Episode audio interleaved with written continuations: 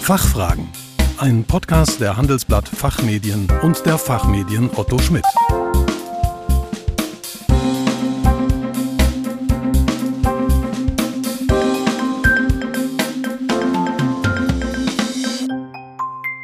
Herzlich willkommen zum Expertentalk der Fachfragen. Mein Name ist Kerstin Pferdmenges.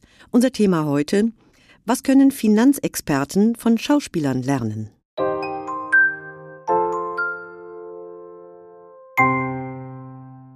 Finanzexperten in Unternehmen sind nicht mehr nur reine Zahlendreher, sondern müssen in einem Umfeld, das sich immer schneller verändert, auch flexibel und prompt auf Situationen reagieren. Sie treffen weitreichende Entscheidungen und müssen diese auch noch bekannt geben und vertreten. Gar nicht so einfach. Deshalb haben wir heute einen Gast eingeladen, der eine etwas andere Perspektive auf Businessfragen hat. Andreas Wolf ist nämlich Improvisationsschauspieler, Moderator und Trainer sowie Gründer des Münchner Fastfood-Theaters. Jetzt könnte man meinen, dass es kaum eine kleinere Schnittmenge gibt als die zwischen Finanzexpertise und Schauspiel. Ob das wirklich so ist und was Finanzexperten vielleicht doch von Schauspielern lernen können, werden Sie in den nächsten Minuten erfahren. Guten Tag, Herr Wolf. Willkommen bei den Fachfragen. Schön, dass Sie hier sind. Ja, guten Tag. Freut mich, dass ich hier sein darf. Herr Wolf, ich würde zuerst mal gerne wissen, was genau macht ein Improvisationsschauspieler und wie unterscheidet sich das von dem, was man zum Beispiel im Düsseldorfer Schauspielhaus zu sehen bekommt?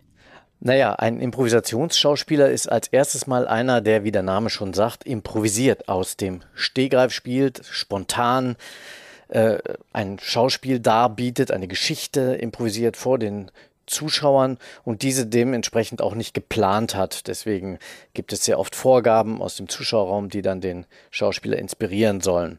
Ein normaler Schauspieler, zum Beispiel am Düsseldorfer Schauspielhaus, der ähm, hat meistens schon wochenlang geübt und geplant. Wie machen Sie das denn? Sie haben eine Inszenierung erarbeitet und die kommt dann zur Aufführung, auch wenn natürlich jede Aufführung auch immer ein bisschen anders ist als die vorherige.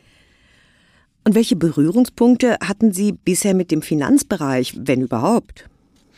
Nun, das Fastfood-Theater, was ich leite seit 30 Jahren, ist ja selber ein Unternehmen. Und insofern habe ich natürlich als Schauspieler, äh, bin ich auch Geschäftsführer eines Theaterunternehmens und habe vielfältige Erfahrungen gemacht mit Auf und Abs und mit Zahlen, die wir natürlich auch in unserem kleinen Unternehmen hatten. Und das, da habe ich gemerkt, wie unterschiedlich die Wirkung von Zahlen sein kann.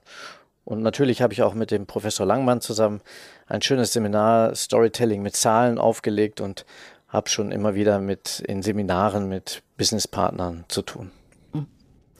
Ja, und auch für den Finanzbereich wird Kommunikation als Kompetenz immer wichtiger, meint ja auch eine ganze Reihe von Autoren. Welche Tipps haben Sie für Finanzexperten in Sachen bessere Kommunikation?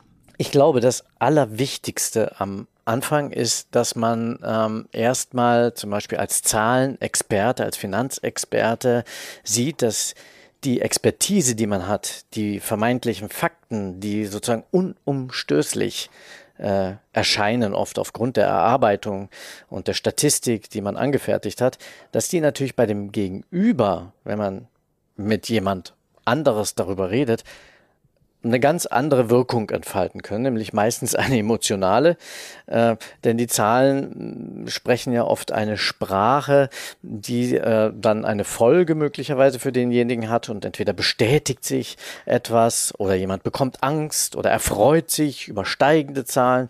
Und ich glaube, das Allerwichtigste ist, dass man als Finanzexperte mal äh, akzeptiert, dass der Gegenüber in der Kommunikation ähm, Emotionen hat, die ausgelöst werden durch die Zahlen. Und ein Geschäftsführer, der unter Druck steht, ähm, der nimmt natürlich Zahlen anders auf als jemand, bei dem alles prima nach oben läuft und äh, bei, bei, dem sozusagen dann äh, immer wunderbar steigende Zahlen zu vermerken sind. Ja, wie genau kann das dann funktionieren? Könnten Sie unseren Hörern dazu mal ein Beispiel geben?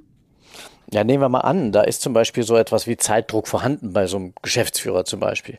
Ähm, wenn ich da mit meinen Zahlen komme und ähm, das nicht sehe, dass dieser Mensch zum Beispiel unter Zeitdruck steht, dann breite ich ihm genüsslich meine Zahlen aus und zeige, wie schön ich das alles erarbeitet habe, wie gut ich das gemacht habe, wie klar die Zahlen dafür sprechen, dass es jetzt doch ein bisschen bergab geht und so weiter und so fort, möglicherweise. Und wir arbeiten da immer gerne mit einer Ja genau und Technik. Das heißt, wir schauen erstmal auf den Partner, auf das Gegenüber ähm, und gucken auch mal auf die Beziehungsebene und schauen, ah, ja genau, der ist unter Druck. Viel Zeit habe ich eigentlich nicht. Und daraus folgt für mich zum Beispiel schon mal, dass ich unter Umständen darauf eingehe und die Zahlen zum Beispiel so präsentiere, dass mein Gegenüber sie auch anhören kann und nicht die Krise kriegt, während er sie sich anhört.